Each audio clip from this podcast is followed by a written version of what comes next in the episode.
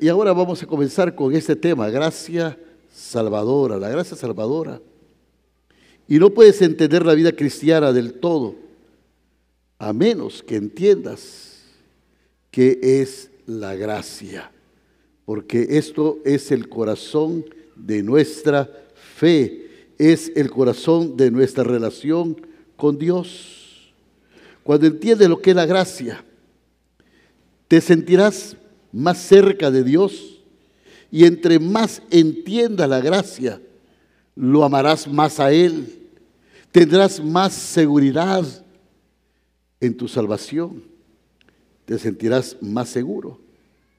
Es por eso ese sistema de gracia que Dios nos trae, el mismo a Él, el mismo a nosotros.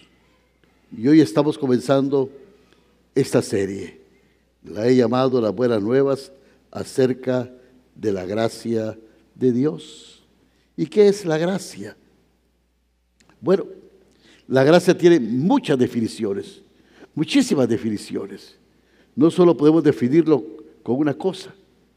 Y una de las definiciones que a mí más me gusta de gracia es Dios dándolo lo que necesito. Dios dándome lo que necesito, no lo que merezco.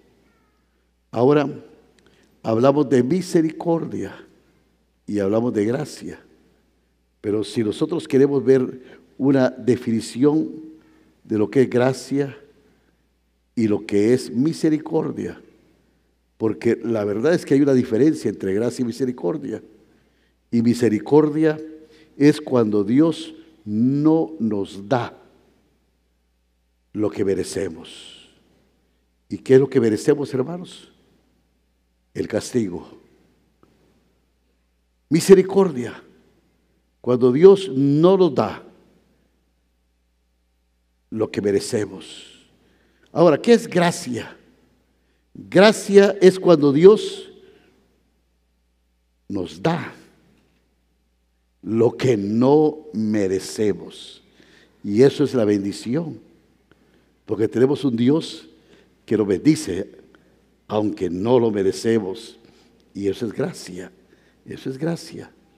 Ahora, sé que muchos de ustedes probablemente piensan que entienden bien lo que es la gracia. Tú eres salvo por gracia. Y lo has sabido por muchos años, pero he descubierto que aún muchos cristianos, aunque saben que son salvos por gracia, aunque entienden lo que es la gracia de Dios, viven por las obras. Están tratando de complacer a Dios con sus vidas. Piensan que Dios está allí con una pizarra y un lápiz, viendo en las cosas que fallaste, que está ahí diciendo, esto lo hiciste bien, esto lo hiciste mal, esto no merece que... Y está tachando y parece que nos descalificamos porque no podemos obrar. Pensamos que, que Dios es un Padre que no se puede complacer.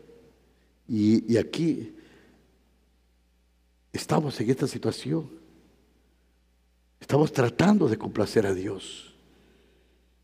Y de repente miramos y decimos, bueno, no puedo. Es como que Dios dijera, e-, eres un inútil, no servís para nada. Eres salvo por gracia, pero estás viviendo por las obras. Y cuando realmente entiendes lo que es gracia, esto te traerá mucho gozo a tu vida. Cuando tú ves esa gracia te va a libertar. Puedes ser un cristiano por 20, 30 años y nunca has aprendido a vivir por gracia.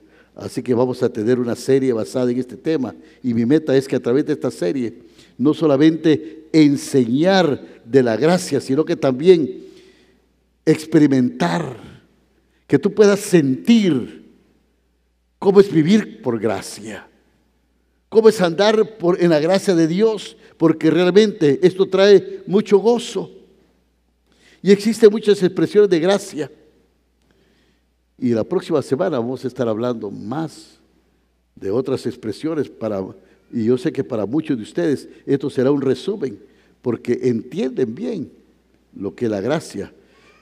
Y pero no puedo construir una estructura sin una base y el fundamento básico para que nosotros podamos construir una vida que tenga gozo, que tenga sustento, tiene que tener un fundamento firme. Y esta mañana quiero que miremos cinco aspectos de la gracia salvadora, de cómo es que estás tan seguro que cuando mueras irás al cielo. Así es que vamos a ver cinco aspectos de lo que la gracia es y nos da. Número uno, ¿qué es la gracia? Número uno, es el regalo de Dios para mi vida. Este es el primer punto. Gracia es el regalo de Dios para mi vida. Dígalo conmigo. El regalo de Dios para mi vida. Vamos a Romanos capítulo 3, versículo 24. Dice la palabra de Dios de esta manera. Romanos capítulo 3, versículo 24. Léalo conmigo. Siendo justificados, como dice, gratuitamente por su gracia, mediante la redención que es en Cristo Jesús Está diciendo que es un regalo gratis. Si vas caminando por ahí, por la acera, y le preguntas a unas 50, a unas 100 personas, ¿cuál es la forma en que tú vas a ir al cielo? Te das cuenta de las diferentes respuestas que vas a obtener.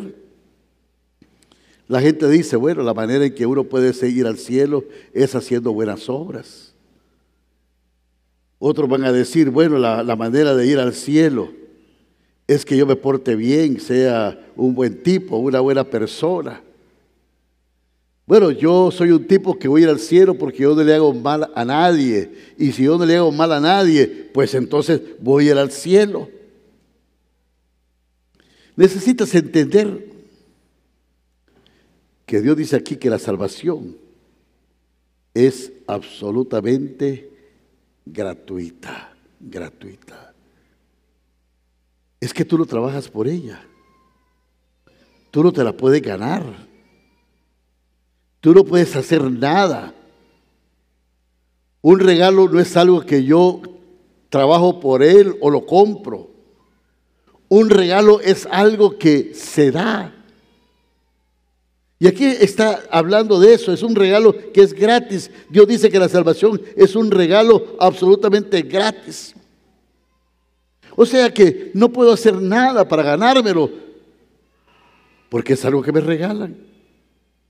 Ahora, fíjense bien que esta es la diferencia fundamental entre el cristianismo y otras religiones, cualquier otra fe cualquier otro sistema de fe, no importa que sea budismo, hinduismo, islamismo, de cualquier otra religión, el cristianismo es la única religión que está conformada por gracia. Y eso dice que Dios solo te da la salvación, que tú no haces nada para ganártela. Ahora, las demás religiones, están basadas en una palabra, en la palabra hacer, para que tú te puedas ganar la salvación. Tú tienes que hacer algo. Tú tienes que ganarte la salvación. Tú tienes que vender las atalayas, tú tienes que hacer esto. Tú tienes que hacer ciertas obras, e ir a, tal lugar hacer esto, arrodillarte de esta manera, cumplir con estos ritos.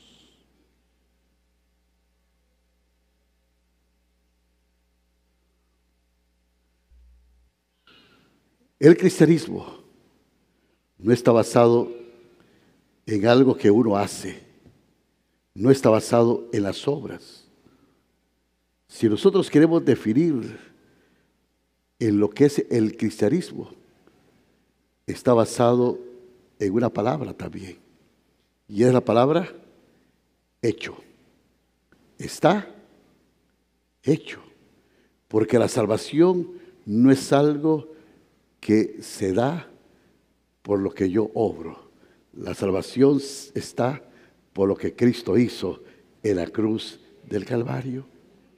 Cuando Jesús estaba en la cruz del Calvario con sus brazos extendidos, Él dijo ahí una palabra, consumado es, o sea, está hecha. La obra de salvación está hecha. Él pagó la deuda, Él hizo todo, Él pagó la deuda y nosotros recibimos el regalo de la gracia de Dios, recibimos la salvación, no por lo que nosotros hacemos, sino por lo que Cristo hizo en la cruz del Calvario. Está hecho. Estaba yo en la iglesia allá en el centro sentado, en una banca que está afuera en el patio, en una, una tarde y entró un muchacho. Y me dijo, ¿usted es el pastor de aquí? Sí, le dije yo. Y un muchacho que se miraba de esos que son chispa y me dijo, ¿me puedo sentar aquí con usted? Sí, le dijo, está bien, siéntate. Es que le quiero hacer una pregunta. ¿Y qué pregunta me quieres hacer? ¿Cómo puedo yo, qué, qué tengo que hacer yo para ir al cielo? Y entonces le dije, llegaste tarde, ya no puedes hacer nada para ir al cielo. Y miren, todo el, ímpetu que llevaba aquel muchacho se le fue. Me quedó viendo con unos ojos que parecían huevos fritos. Y me dice, ¿cómo? yo le dije, sí, ya tú no puedes hacer nada porque alguien lo hizo por ti hace dos mil años atrás. No podemos hacer nada por ir al cielo. Ya Cristo lo hizo. Así es que, mis hermanos, lo que estamos hablando aquí es que es el regalo de Dios para mi vida. Cristo lo hizo, Él pagó por tu salvación en la cruz. Y ahora es un regalo para ti. Ahora tú lo recibes. Y eso es la gracia, el regalo de Dios para tu vida. Es un regalo grandioso que te puede ofrecer, que nadie te puede ofrecer. Nunca podrás obtener un mejor regalo que ese. Así es que esto es entender la gracia de Dios. Número dos, se recibe por fe. Se recibe por fe. Recibido por fe. El regalo de Dios es recibido por fe. Vamos eh, a nuestras Biblias ahora eh, a Efesios. Efesios capítulo 2. Y vamos a leer dos versículos ahí, el versículo 8 y el versículo 9. Dice la palabra de Dios. Porque por gracia sois salvos por medio de la fe. Y esto no de vosotros, pues es don de Dios, no por obras, para que nadie se gloríe. Hermanos, la fe es la llave que abre la puerta del cielo. Del cielo. Es simplemente un regalo que has recibido por fe. Si yo tengo un regalo para ti y lo pongo allí y le digo, este regalo es tuyo, recíbelo. Pero si tú nunca lo, siquiera lo vas a tocar. ¿No crees que yo te lo voy a dar? ¿Qué va a pasar con ese regalo? Ahí va a estar. ahí va a estar. Ahí, ahí se va a quedar. El regalo está ahí. Yo digo, ese regalo me costó 100 dólares, pero es tuyo. Y yo estoy pensando, bueno, ¿y cuánto tengo que pagar por él? Es que no hay almuerzo gratis. Es que el hombre, el hombre es así, ¿verdad? Pensamos que algo tenemos que hacer nosotros. Tenemos que irnos de rodillas hasta el santuario de alguien. Porque si no, no nos salvamos. Pero mis hermanos, la salvación es un regalo que tú no puedes trabajar por ello. Si tú pudieras hacer tu trabajo para alcanzar la salvación, te puedo asegurar que el cielo sería el lugar más miserable que existiera. Te puedes imaginar aquel montón de gente jactándose de las cosas que hicieron, de cómo gastaron dinero, le di, de comer a todos los hambrientos de, Etiopía. Estaría lleno de gente que, que estaría ahí orgullosa de las cosas que hicieron. Pero la verdad es que el cielo, hermano, no se hace nada. Se recibe gratis, gratis. La gracia es un regalo, tu salvación. Tú eres perdonado gratuitamente. Te ha dado el cielo de gratis. No te puedes jactar de él. Mire, Romanos capítulo 4, versículo 16 dice estas palabras. Por tanto, es por fe, para que sea por gracia, a fin de que la promesa sea firme para toda la descendencia, no solamente para la que es de la ley, sino también para la que es de la fe de Abraham. Está hablando de la promesa de la fe. Está hablando de esa promesa de salvación Así es que la palabra de Dios dice, esto sucede para que la promesa pueda ser un regalo gratis. Es lo que está diciendo ese versículo ahí. Que sea gratis. La salvación no está basada en hacer. No voy al cielo por los méritos que yo haga. Voy al cielo por los méritos que Jesucristo hizo pagando mi deuda en la cruz del Calvario. No son mis méritos, son los méritos de Cristo. No soy salvo por lo que yo hago. Así es que hermano, la Biblia está llena de historias que ilustran, que ilustran el principio de la gracia. Y hay muchas de ellas. ¿Sabe que una de mis favoritas está en 2 Samuel capítulo 9? Y es con un joven que se llama Mefiboset. La historia ahí nos está ilustrando cómo Saúl había sido desechado por Dios y Dios le ordena al profeta Samuel que unja a David, que era hijo de Isaí, como rey de Israel. Así es que Saúl le agarró un odio terrible a David y lo perseguía por todos lados queriéndolo matar. Pero David nunca levantó su mano contra Saúl. Es más, él se hizo amigo del hijo de Saúl, que se llamaba Jonatán. Se hicieron tan amigos, pero tan amigos, que hicieron una promesa. Se hicieron una promesa. Y dijeron, si uno de nosotros muere primero, el otro cuidará de la familia del que muera. El que quede vivo cuidará de la familia del que ya no esté. Saúl y Jonatán van a la guerra y mueren los dos. Y ahora David es rey de Israel. Y un día David se despierta y pregunta, habrá un descendiente de los hijos de Saúl a quien yo pueda hacerle bien. Y entonces las investigaciones, y alguien le dice, sí, mira, allá en un desierto que se llama Lodobar, hay un muchacho lisiado. Cuando Jonatán y David fueron derrotados y fueron muertos, la batalla fue tan terrible que empezaron a acabar aún con toda la familia. Y una muchacha, una trabajadora, agarró ese niño, se fue corriendo con él.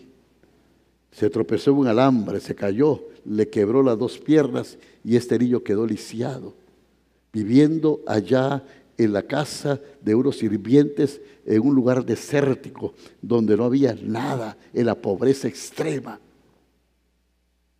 Queriendo pasar desapercibido, anónimo, porque en ese tiempo quisieron arrasar con toda la descendencia de Saúl. Así es que cuando David lo manda a llamar, Mefiboset está muerto de miedo. Está muerto de miedo, sabe que eh, de dónde viene.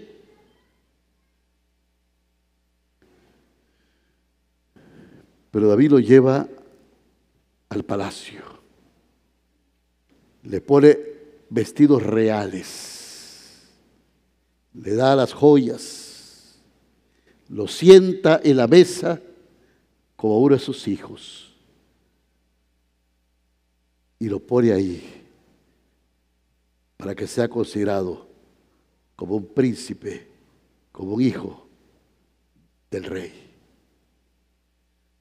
Y así es el Señor también. Venimos algunas veces con temores, con el pasado que nos apena, con saber cuántas cosas que hemos hecho, cosas que sentimos nuestro dolor porque hemos dañado a alguien o quizá nos han dañado nosotros también y estamos con toda esa amargura en nuestro corazón. Venimos delante de un Dios temblando, pensando que no vamos a ser aceptados.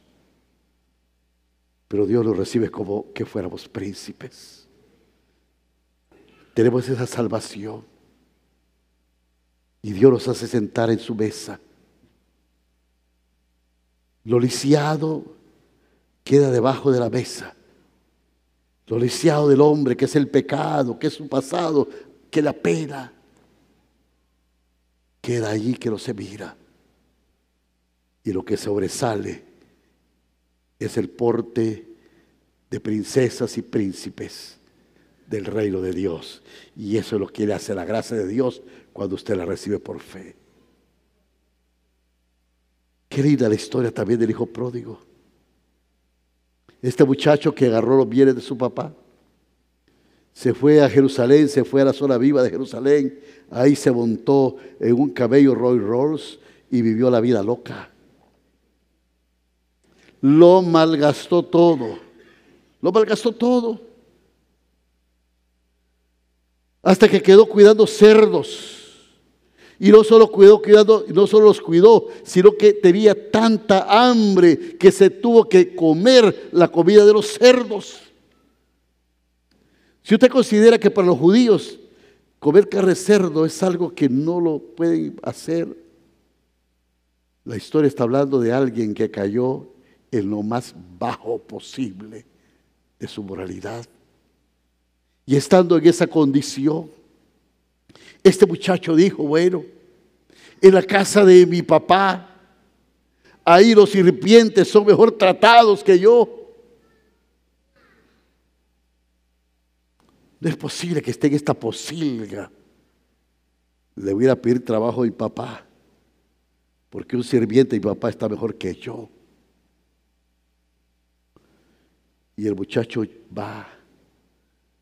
Y cuando el papá lo ve venir, ni siquiera le da oportunidad que diga nada. Lo abraza, lo besa y le pone las túnicas de la familia y le da el sello de la familia y le dice, tú perteneces a esta familia. ¿Sabe qué? Así venimos donde Jesús con todas nuestras manchas, con todos nuestros pecados y Jesús ni siquiera hace algo, nos abraza, nos dice, hijo mío, tú eres mi hijo, que yo te redimí. ¿Sabes qué? Tú perteneces a esta familia. Cuando tú recibes por fe la gracia de Dios, Dios te recibe sin condiciones. Por eso es que la historia aquella cuando iban a pedir a aquella mujer y que todos se van, cuando queda Jesús y aquella mujer, la gracia y la desgracia frente a frente, la vida de pecado, de adulterio, una vida terrible.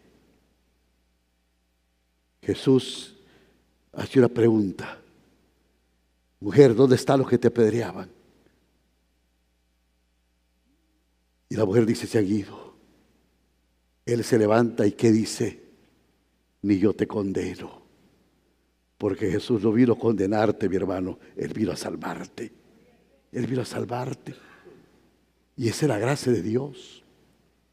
Eso es lo que se recibe por fe.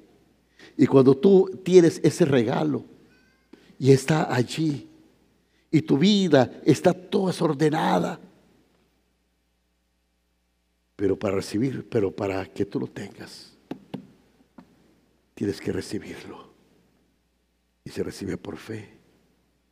En tercer lugar, está disponible para todos. Disponible para todos. Dios no juega a favoritos sin tener en cuenta tu perfil, tu estatus, tu pecado. No importa si eres una persona religiosa o no o si tienes una idea de lo que es la religión o no, Dios te puede dar salvación. He visto gente en la misma cama morir, casi muriendo, con una vida tan triste y tan mala, aceptar a Cristo. La Biblia dice en Romanos capítulo 4, versículo 16, Romanos capítulo 4, verso 16. Abra sus Biblias, por favor.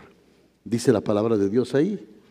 Por tanto, es por fe, para que sea por gracia, a fin que la promesa sea firme para toda su descendencia, no solamente para la que es de la ley, sino también para la que es de la fe de Abraham, el cual es Padre de todos nosotros. Se lo explico en otra versión para que lo entendamos mejor. Lo que está diciendo la, eh, la Biblia aquí es que la promesa, la promesa no es solo para aquellas personas que viven bajo la ley de Moisés, es para aquellos también que viven con una fe como la tuvo Abraham.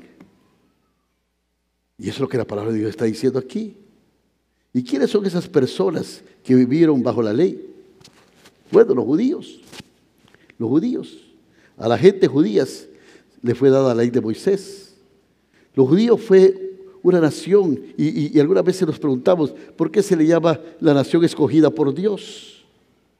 Bueno, Dios de alguna manera los escogió a ellos para que ellos proclamaran ese mensaje. Pero ahora la Biblia está hablando y dice que Dios ha tomado la tarea y esa tarea, en Cristo Jesús y esa tarea se la ha dado a la iglesia, eh, la, la, cual incluye gentiles, judíos y todo aquel que ponga su fe en Cristo. Dios dice que está disponible para cualquiera que abra su corazón en fe a Él. Por eso la Biblia también dice que todo aquel que confiesa el nombre del Señor Jesucristo será salvo. Romanos capítulo 10, versículo 13. Todo aquel que confiese el nombre del Señor, ¿qué dice? Será salvo. A todo. Aquí dice todo. Mire, circule todo. Todo aquel. No dice que solo la gente realmente buena va a ser salva. No. Está diciendo que todo aquel que confiese el nombre del Señor Así haya sido lo que ha sido. Pero si confiesa a Jesucristo como Señor de su vida, va a ser salvo por la fe. Porque la salvación es para todos. Lo triste es que mucha gente aún no sabe que Dios ofrece su gracia, su, eh, su, regalo incondicional a nosotros y todavía tratan de trabajar en cómo irse al cielo. Piensa que haciendo algo en sus vidas, que si van a cambiar primero, si resarciendo algún bien. Pero la gracia es para todos, para todo aquel que cree en el Señor Jesucristo. Cree en el Señor Jesucristo y será salvo. Y no solo puedes ser salvo tú, sino que también tu casa. Bendito sea el nombre de Dios. Así que posiblemente has hecho algunas cosas muy buenas en la vida, pero si crees que por ellas entrarás al cielo, olvídalo. Olvídalo. El cielo es perfecto y no hay nadie aquí que lo sea. Solo podemos ir al cielo porque confesemos a Dios como Señor. Y esto es para todos. Número cuatro, la gracia viene a través de Cristo. La gracia viene a través de Cristo. Así es que, ¿por qué a través de Cristo? ¿Por qué es Jesucristo el único camino al cielo? ¿Por qué no Buda? ¿Por qué nadie más? ¿Por qué no María? ¿Por qué solo Jesucristo? Porque Él fue el único que pagó el precio de la admisión. Él ya pagó por tu salvación. Nadie ha hecho eso por ti. En la cruz Él pagó por tus pecados. La gracia, mis hermanos, es gratis, pero eso no quiere decir que no tuvo un precio, que no costó. Pero no es barata. Le costó a Jesucristo su propia vida. Él pagó por tu ticket. La ley me dice que cuando estoy equivocado, cuando estoy equivocado, me dice, la regaste te fregaste, te condenaste. Pero la gracia de Dios me dice, eres perdonado, eres perdonado. No son tomados en cuenta tus pecados. Y Romanos capítulo 5, versículo 15 nos dice, mire, vea este versículo, Romanos 5, 15, dice, pero el don no fue como la transgresión porque si por la transgresión de aquel uno murieron los muchos, abundaron mucho más para los muchos la gracia y el don de Dios por la gracia de un hombre, Jesucristo. Si el pecado entró por un hombre y fueron afectados mucha gente, se transmitió por herencia. Todos cargamos ese pecado. También muchas personas recibieron el regalo de Dios de vida por la gracia de un hombre. Y ese hombre se llama Jesucristo. ¿Verdad que sí? E, en la Biblia, la descripción favorita para alguien que tiene la gracia de Dios, quien ha aceptado la gracia, la descripción favorita de un creyente es el término en, en Cristo, en Cristo. Esa frase en Cristo eh, eh, ha, ha, sido usada más de 150 o 120 veces en el Nuevo Testamento. ¿Y qué es estar en Cristo? Imagínense, hermanos, que usted es esta tarjeta, que yo, usted es esta tarjeta. ¿Sabe? Aquí estoy yo. Yo pregunto, ¿cuántos de ustedes nunca han pecado? Nunca han pecado. A ver, ¿cuántos de ustedes nunca han hecho nada malo? Se las pongo más fácil. ¿Cuántos de ustedes nunca han robado ni siquiera un cinco a su mamá? A ver, levánteme la mano. Nunca han robado nada, ni un alfiler. A ver, levante la mano. Ah, ¿Y mi cartera? No la tengo, ¿qué pasó? yo voy a guardar mejor la cartera. Me acuerdo que esta es la cartera de mi esposa. Pero quiero decir que estoy en medio de un montón de ladrones, confesos. Ladrones confesos. Han dicho que son ladrones ustedes. Romanos dice que no hay justo. Si yo voy a presentar delante del tribunal de Dios, ¿soy inocente o soy culpable? A ver, ¿soy qué? O sea que me espera la qué? La condenación. Ahora, la gracia de Dios me dice que mi vida, Colosenses 3.3 dice que mi vida está escondida en Cristo a Dios. O sea que si esta Biblia es Jesús y yo meto esta tarjeta aquí, ¿a quién mira Dios? ¿Me mira a mí o mira a Jesús? ¿A quién mira? No me mira a mí.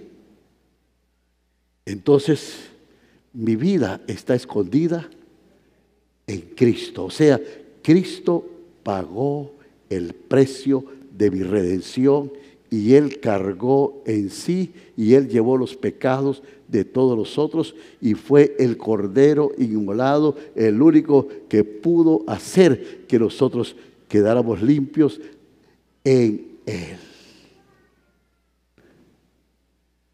Por eso somos justificados. Por eso somos declarados justos. Por eso es que nosotros podemos tener la seguridad de nuestra salvación. Por eso es que si por la transgresión de uno todos fuimos manchados por el pecado, también por la obediencia de Jesucristo, nosotros fuimos perdonados y fuimos justificados. Así que debe explicarlo de esta manera. Mi vida, todos mis errores, todo mi pasado, todo está puesto en Cristo. Y eso ya no vale. Y cuando estoy en Cristo, ¿puedo ver mis imperfecciones? Claro que no. Porque en Cristo soy santo para Dios. Cuando dicen amén a esto. Mire Gálatas 2.21. Dice, no desecho la gracia de Dios, pues por la ley fuese, pues si por la ley fuese la justicia, entonces por demás murió Cristo. En otras palabras, si yo pudiera hacer algo por mi salvación, entonces, ¿para qué tuvo que morir Cristo? Si yo por mis propios méritos, por mi propio obrar, me pude haber salvado a mí mismo, ¿por qué tuvo que venir a morir Cristo?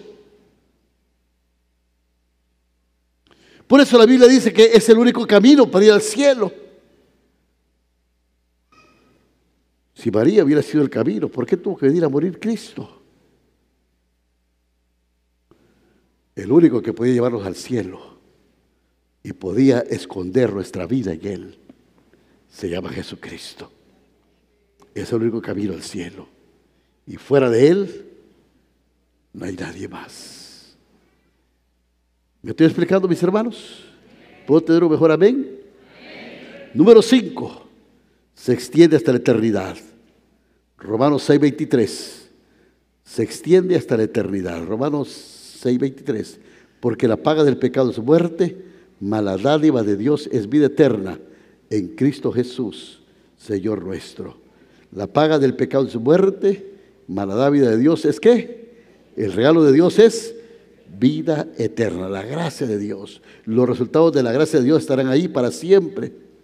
Así es que la vida eterna es uno de los beneficios de la gracia. Y vida eterna es el mayor regalo que la gracia te puede dar. Dios siempre guarda lo mejor para el final. Y es que hermanos, qué lindo va a ser ir al cielo. Estar ahí por toda la eternidad. El cielo es la reunión de todos aquellos que recibieron la gracia de Dios, el regalo de Dios. El cielo es el lugar donde vamos a ser aliviados, donde no va a haber más enfermedad, ni más dolor, ni nada más. El cielo es el lugar donde estaremos y veremos cosas maravillosas. No hay lugar tan maravilloso como el cielo y eso lo recibimos por la gracia de Dios. Así es que ustedes ven que la gracia salvadora de Dios tenemos tantos aspectos. Y durante estas próximas semanas vamos a ver todos los beneficios y las multifacetas que la gracia de Dios nos ofrece. Este día hicimos la introducción, pero cada día vamos sirviendo un elemento de la gracia de Dios. Así es que no se pierdan este mismo programa por este mismo canal y a la misma hora. Que Dios les bendiga en esta hora.